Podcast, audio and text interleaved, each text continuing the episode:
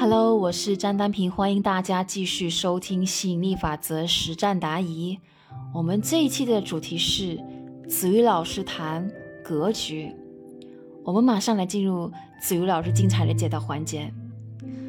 呃，今天我在读稻盛和夫谈心灵管理的时候，读到其中有这样子的一段啊。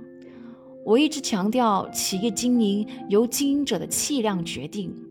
不管你主观上想把企业搞得多么出色，但螃蟹只会比照自己壳的大小挖洞。企业的发展水平取决于经营者的品格，即人的气量的大小。比如说，企业小的时候经营成功，但随着企业规模变大，经营者掌握不住经营之舵，导致公司破产倒闭，因为经营者。没能随着组织规模扩大而拓展自己的气量。那这里的话呢，稻盛和和夫所说的心性气量，它其实指的就是约束理论的内核。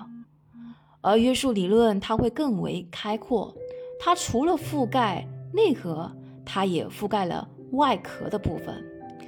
稻盛和夫所说的。经营者如果没能随着组织规模扩大而拓展自己的气量，公司就会倒闭破产。其实跟子宇老师在约束里面、约束理论里面所说的，一个人的内核的限制，它会成为其格局的限制，殊途同归。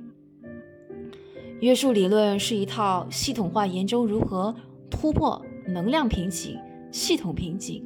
心智瓶颈，以更好的发挥人生的整体效应的一个知识体系。